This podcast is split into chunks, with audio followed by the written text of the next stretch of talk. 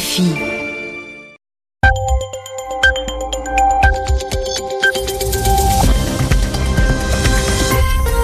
22h à Paris à l'écoute des RFI, 20h en temps universel.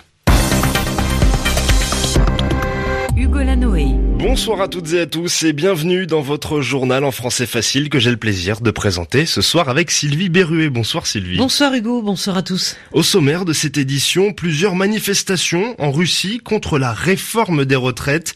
Malgré la promesse du président Poutine d'assouplir le projet, des milliers de Russes ont marché à travers le pays contre le relèvement de l'âge du départ à la retraite. On retrouve notre correspondant à Moscou dans un instant. Nous irons ensuite en Égypte où les médias et les réseaux sociaux sont sous étroite surveillance du pouvoir. Le président Sisi a une nouvelle fois adopté une loi qui met en danger la liberté d'expression. Nous parlerons également de cette décision américaine de retirer 300 millions de dollars d'aide au Pakistan. Avant d'écouter Daniel Cohn-Bendit, l'ancien eurodéputé ne prendra pas la place de Nicolas Hulot au ministère français de l'écologie. Les journaux.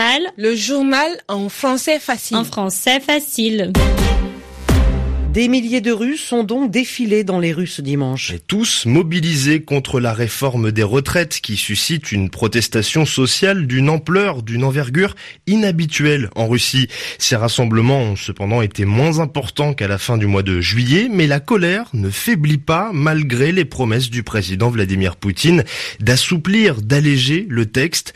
De son côté, l'opposant au Kremlin, Alexei Navalny, condamné en début de semaine à 30 jours de prison, appelle de nouveau à manifester le 9 septembre. À Moscou pour RFI, Étienne Bouche.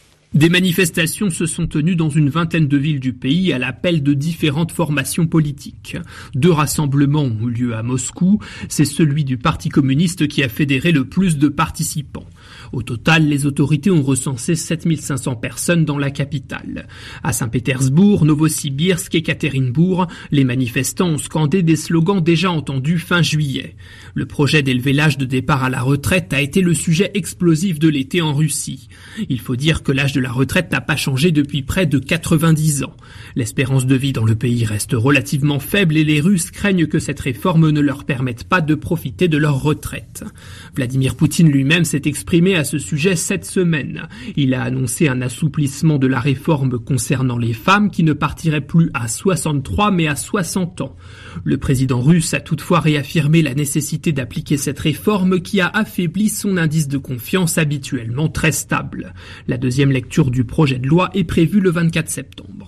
Étienne Bouche, Moscou, RFI. Et autre rassemblement, Hugo, ce dimanche à Donetsk, dans l'est de l'Ukraine, des milliers de personnes ont accompagné le cercueil d'Alexandre Zakarchenko. Avec euh, des applaudissements, des larmes et des merci, ces sympathisants pro-russes ont rendu un dernier hommage à ce chef de guerre séparatiste, tué vendredi dans une explosion à Donetsk, un assassinat vécu comme une provocation par la Russie. Et à Kiev, en revanche, l'ambiance était tout autre. Et oui, Sylvie, les militants qui se disent contre la politique de la Russie ont décidé de dresser une table devant l'ambassade russe dans la capitale ukrainienne. Le but, célébrer la mort d'Alexandre Zakarchenko, considéré comme l'ennemi juré des autorités pro-occidentales. Direction l'Égypte, où une nouvelle loi liberticide a été adoptée. Et une loi liberticide est une loi qui met en danger les libertés les plus fondamentales comme celle d'informer. Et justement, le texte en question, promulgué par le président Abdel Fattah al-Sisi, concerne les médias appartenant à l'État. Une disposition similaire avait été adoptée il y a deux semaines pour les médias privés, mais dans les deux cas, celui qui publie de fausses informations est passible d'une peine de prison et d'une amende. Au Caire, les précisions de notre correspondant Alexandre Bouchanti.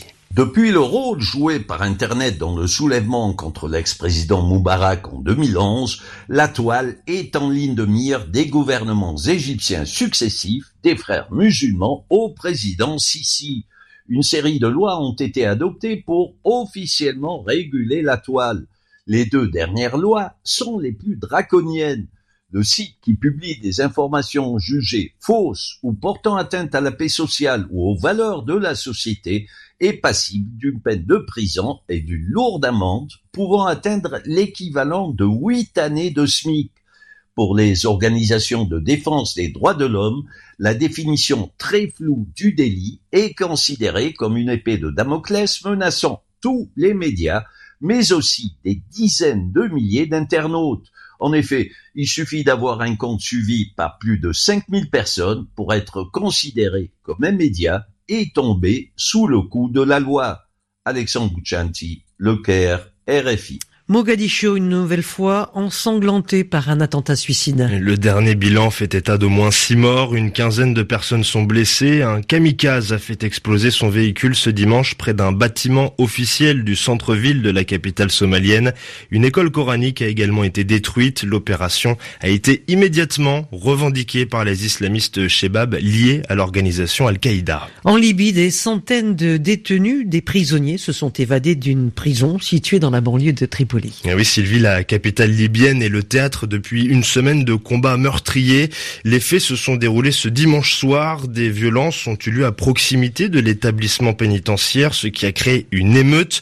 Conséquence, quelques 400 prisonniers ont pu prendre la fuite. Toujours pas de réaction d'Islamabad après la décision du ministre américain de la Défense de supprimer 300 millions de dollars d'aide destinée au Pakistan. Décision qui doit cependant être validée par le Congrès, c'est le Parlement américain. Décision qui avait déjà été prise il y a quelques mois, mais elle a été rendue publique ce samedi. Washington reproche à Islamabad de ne pas mener, je cite, d'actions décisives contre le terrorisme. Alors cette annonce est tout sauf une surprise pour Jean-Luc Racine, directeur de recherche au CNRS et spécialiste de l'Asie du Sud. Non, c'est pas une surprise. On est dans une logique euh, qui a été en quelque sorte lancée spectaculairement par un tweet du président Trump aux premières heures du 1er janvier où il accusait euh, le Pakistan de mentir euh, sur toute la ligne, en gros, concernant la présence de groupes terroristes au Pakistan. Cette affaire ressurgit il y a quelques jours quand le secrétaire d'État américain a appelé le nouveau Premier ministre Imran Khan au il y a eu une divergence d'interprétation sur ce qui a été dit, sur cette question précise, y a-t-il des groupes terroristes au Pakistan? Le chef des militaires américains et Mike Pompeo, le secrétaire d'État, seront à Islamabad cette semaine, où ils rencontreront évidemment le ministre de la Défense, mais aussi le Premier ministre, un nouveau Premier ministre. Donc on peut bien comprendre que cette annonce faite par le Pentagone aux agences de presse euh, cherche aussi euh, à mettre une pression supplémentaire sur le nouveau Premier ministre qui n'est pas connu pour développer euh, des sentiments très pro-américains. Le chercheur au CNRS et spécialiste de l'Asie du Sud, Jean-Luc Racine, joint au téléphone par Romain Le Maresquier.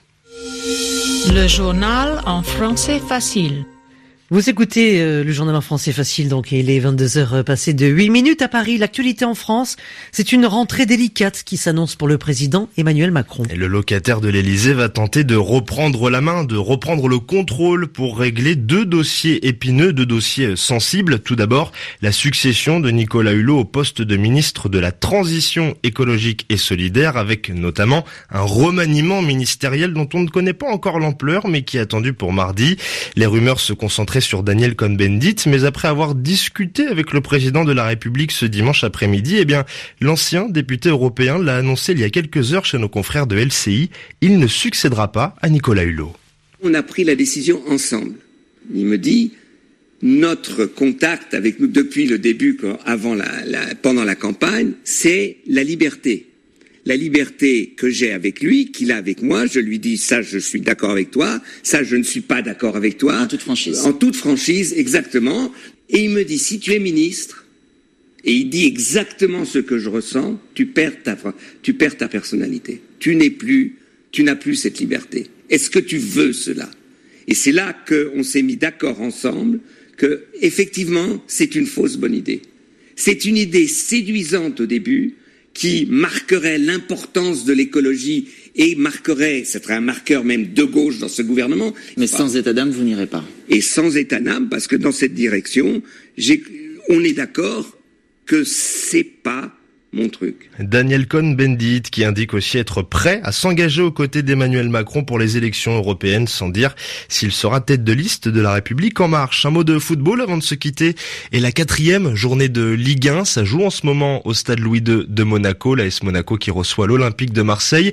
Nous sommes à la 49e minute de jeu et le score euh, est nul. Un but partout. Merci d'écouter RFI les 22h10 ici à Paris, 20h10 en temps universel.